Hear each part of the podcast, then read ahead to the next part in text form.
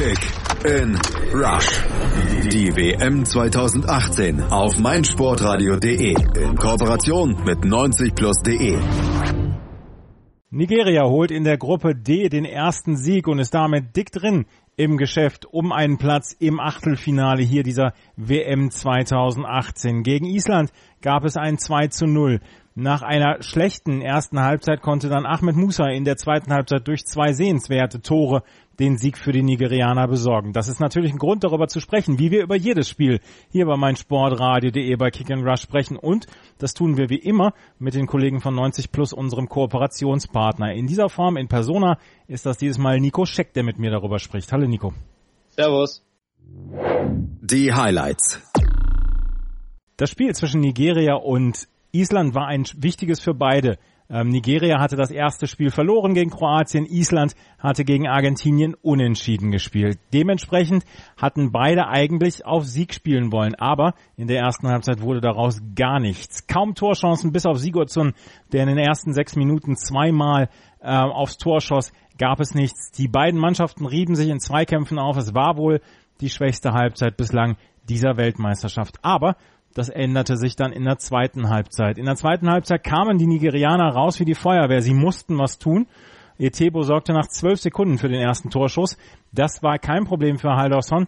Doch in der 48. Minute gab es dann das Tor aus heiterem Himmel. Moses setzte sich auf der rechten Seite durch, flankte nach innen, Musa nahm den Ball an und zog per Dropkick ab. Traumtor nach Traumkonter. Die Nigerianer machten dann auch gleich weiter. In der 57. Minute prüfte Didi Tovat Haldorsson und bis zur 68. Minute dauerte es, bis die Isländer mal etwas wie Torgefahr ausstrahlen konnte. Aber in der 75. Minute sorgte dann wieder Ahmed Musa für die Vorentscheidung. Es gab einen langen Pass aus der eigenen Hälfte. Musa kam an den Ball, umkurfte Haldorsson und schloss dann eiskalt zum 2 zu 0 ab. Nigeria hat damit drei Punkte in der Tabelle und kann aus eigener Kraft nächste Woche die, das Achtelfinale erreichen. Die Analyse. Ja, Nico, die Ausgangslage war für beide Mannschaften eigentlich die gleiche. Sie mussten einen Sieg holen, um weiter im Geschäft zu bleiben, weil beide nicht so richtig performt hatten im ersten Spiel, obwohl Island gegen Argentinien wahrscheinlich nicht unzufrieden war mit dem Unentschieden. Was gab es für taktische Änderungen in der Startelf bei beiden Mannschaften? Ja, beide beiden Teams war jetzt schon direkt in der Aufstellung zu sehen, dass sie ein bisschen offensiver rangehen wollten, dass eben gerade gesagt hast, ein Sieg musste her. Ähm, auf Seiten der Isländer klare Spitzen mit Finn Bogason, den hatten wir schon im Argentinien-Spiel gesehen, hat ja auch dort den Ausgleich markiert. Und jetzt neu äh, reinrotiert Bödwasson. Ähm, das heißt, diesmal wirklich ein ganz klassisches 4-4-2. Im Argentinien-Spiel war das dann doch eher ein äh, 4 äh, 4-4-1-1 äh, mit äh, Sigurdsson hinter der Spitze.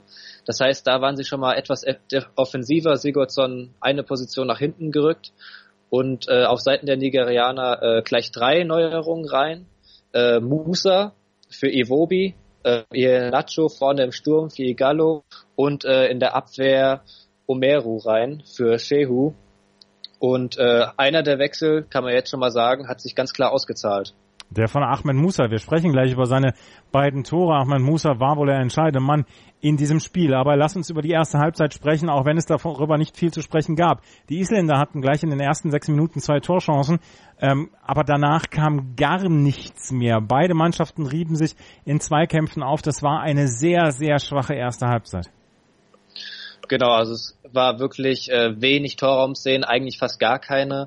Island wurde, wenn sie überhaupt mal gefährlich wurden, war das immer nach Standards, nach Ecken oder nach Freistößen.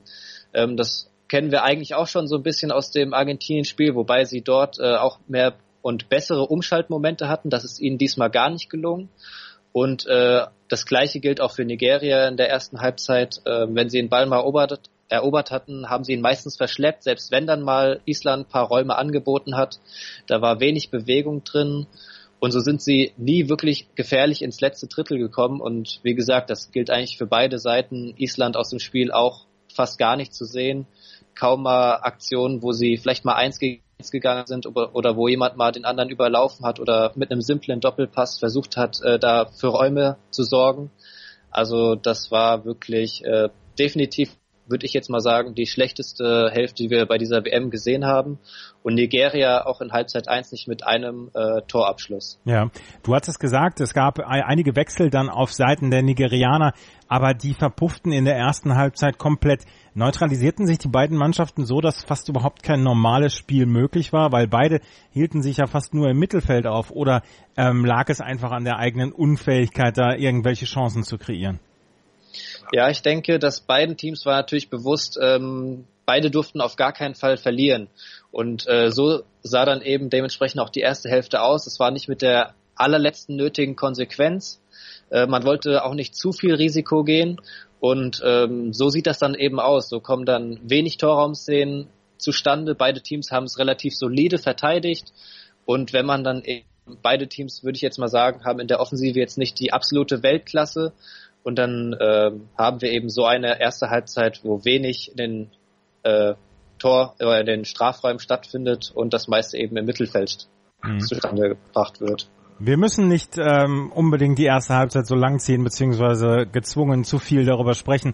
Lass uns gleich in die zweite Halbzeit kam, äh, gehen. Eboehi kam bei den Nigerianern für Edovu und man hatte das Gefühl, dass die ähm, Nigerianer mit einer komplett anderen Einstellung in diese zweite Halbzeit reingegangen sind, weil es hat nur zwölf Sekunden gedauert, bis es dann den ersten Torschuss gab von den Tebo. Ähm, der war kein Problem für Halderson und trotzdem hatte man sofort das Gefühl, dass die, ähm, dass die Nigerianer mit einem mit einer anderen Einstellung rausgekommen sind. Genau, definitiv. Also die kamen mit richtig viel Schwung aus der Halbzeit. Ähm, direkt in den ersten fünf bis zehn Minuten, man hatte das Gefühl, auf einmal würde Is dass Island richtig viele Räume anbietet.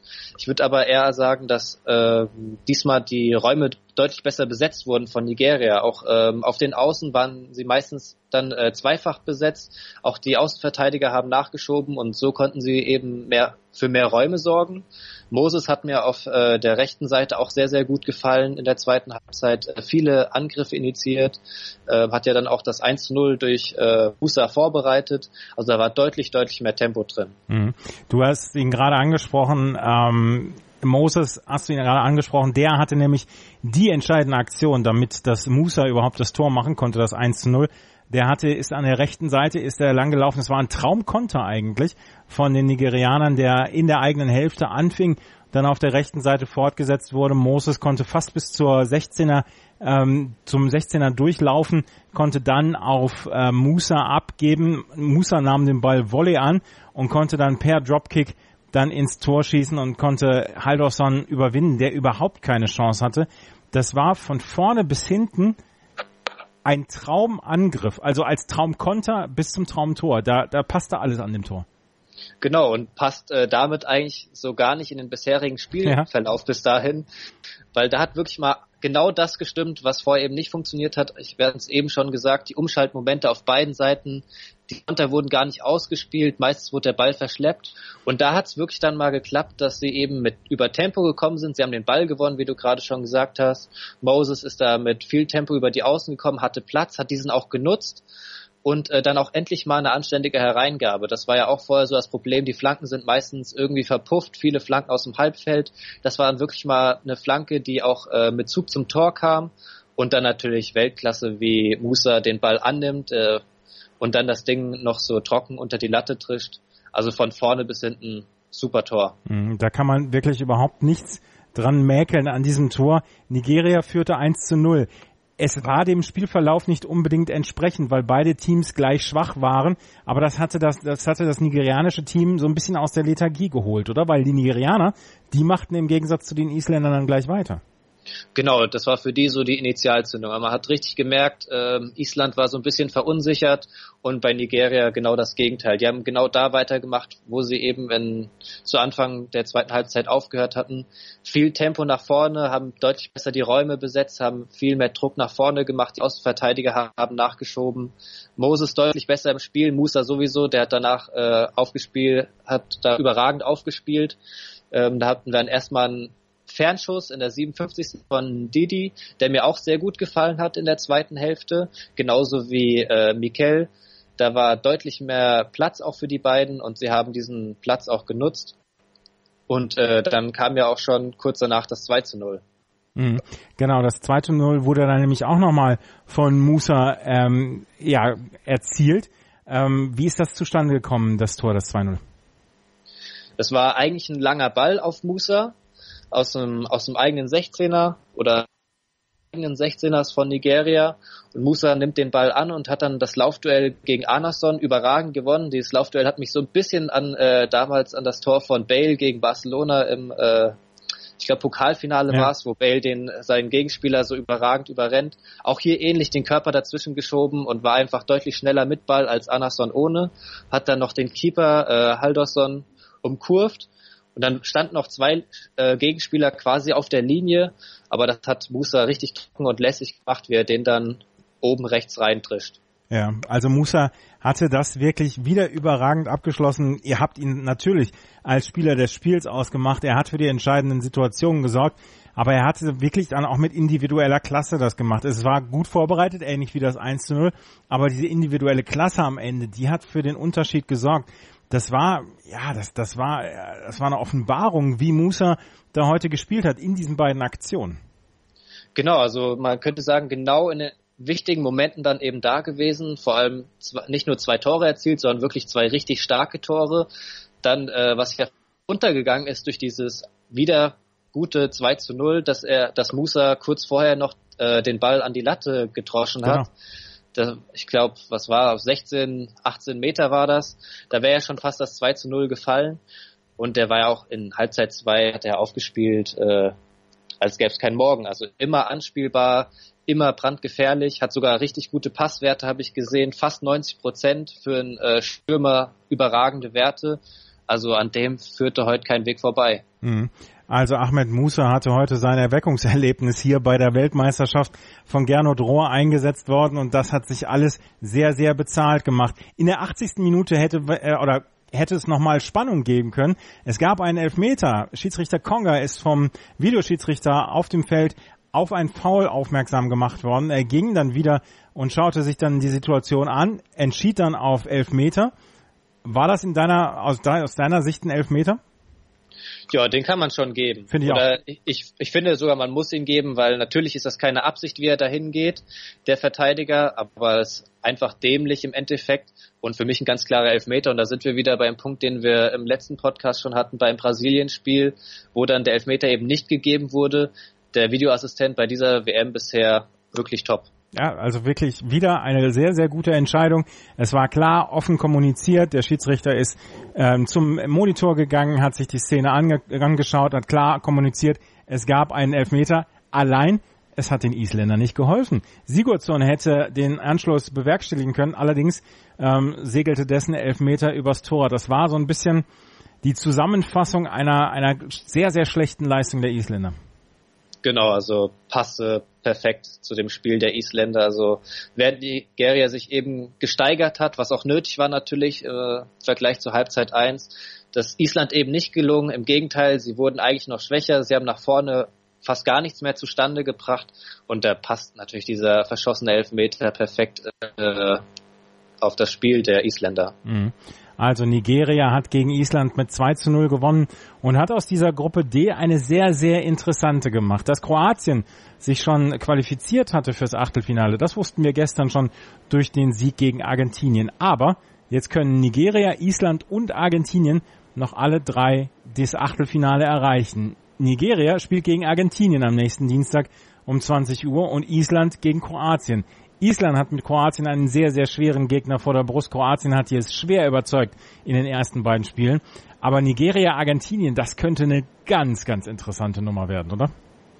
Genau. Ähm, normalerweise würde ich da jetzt sagen, Argentinien natürlich der klare Nigeria hat jetzt natürlich das Momentum auf seiner Seite, hat jetzt äh, das Spiel gewonnen, ist jetzt vielleicht auch, kann ein bisschen befreiter aufspielen.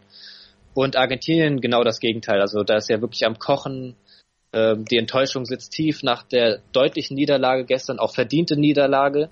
Also da äh, ist durchaus was drin für Nigeria. Auf der anderen Seite natürlich, Island kann jetzt natürlich ein bisschen, Kroatien ist schon durch, dass sie ein bisschen federn lassen im letzten Spiel. Das bleibt natürlich spannend äh, abzuwarten, ob das äh, tatsächlich passiert, weil dann könnte dass Nigeria, äh, je nachdem, wie das Spiel zwischen Kroatien und Island ausgeht, dass Nigeria unentschieden gegen Argentinien reicht Und ich glaube, in der derzeitigen Verfassung von Argentinien sind die nicht in der Lage, da wirklich ein Feuerwerk abzubrennen am letzten Spieltag. Aber ich lasse mich auch gern Besseres belehren. Osvaldo Ardiles, eine der Legenden der Argentinier, hat heute in einem Interview gesagt, das ist die schlechteste argentinische Mannschaft, die jemals bei einer WM gespielt hat. Es prasselt sehr, sehr herbe Kritik auf die Argentinier ein. Ich bin, ich bin äh, im Moment nicht so richtig überzeugt, dass die Argentinier da den Hebel umlegen können. Ja, genau. Argentinien auch gestern natürlich äh, ein Debakel. Allein habe ich überhaupt verstanden gegen Kroatien. Es war von vornherein klar, Kroatien hat im ersten Spiel gegen Nigeria schon überzeugt, hat da äh, sehr kompakt aus der Defensive heraus Nadelstiche immer wieder nach vorne gesetzt, ist äh, natürlich auch individuell stark besetzt mit Modric, Rakitic, sicherlich eines der besten Mittelfeldzentren bei dieser WM, die wir haben. Und dann äh, war es natürlich klar, dass Kroatien da nicht mit einem Karnevalsverein antritt. Argentinien dann aber auf seiner Seite mit einer Aufstellung ohne Di Maria, glaube ich, war es. Dann äh, Di Balla wird grundsätzlich gemieden von Sampaoli. Iguain kommt meistens erst sehr spät. Da muss man sich schon fragen, äh, was sich der Trainer bei dieser Aufstellung denkt. Wenn ich so eine Offensive habe, dann sollte ich sie auch möglichst einsetzen. Gerade bei Messi und Di Balla gibt es ja immer so die offizielle Begründung, dass die sich zu ähnlich sind.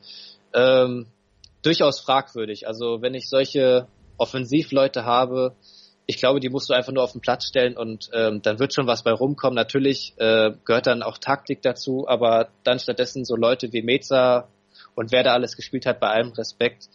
Das ist, glaube ich, nicht der Anspruch von Argentinien von dem äh, WM-Finalisten von 2014.